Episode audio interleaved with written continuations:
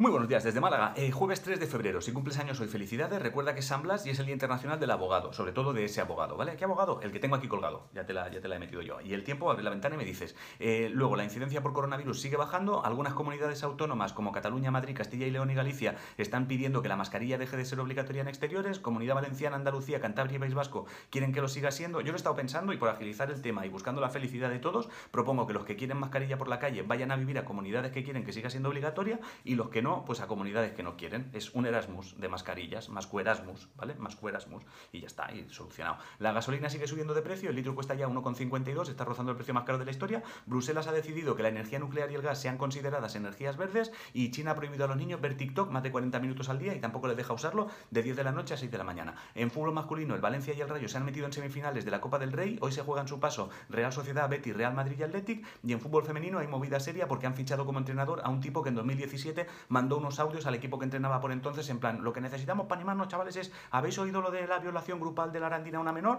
Pues eso, pero sin que sea menor.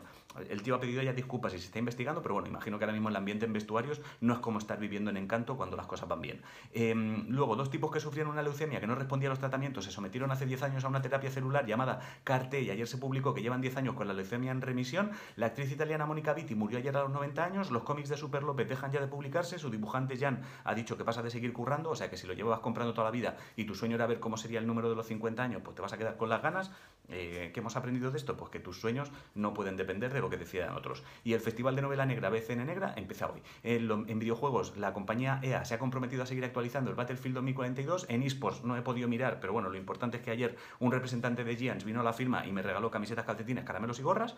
El horóscopo dice que este mes notarás que en tu entorno hay como más armonía de lo normal. Si no sabes qué comer, hazte arroz con pollo y pimientos del piquillo. Y la frase de hoy es: el primer paso de la ignorancia es presumir de saber. Baltasar García eh, hoy no hay episodio de por si las voces vuelven, porque no he podido grabarlo, pero a partir de la semana que viene sí, ¿vale? O sea que vete poniendo al día con los que no hayas visto, por si las voces vuelven en Spotify y te los ves todos. Y hasta aquí el informativo. Os quiero muchísimo a hacer cosas. Málaga, gracias, fue brutal.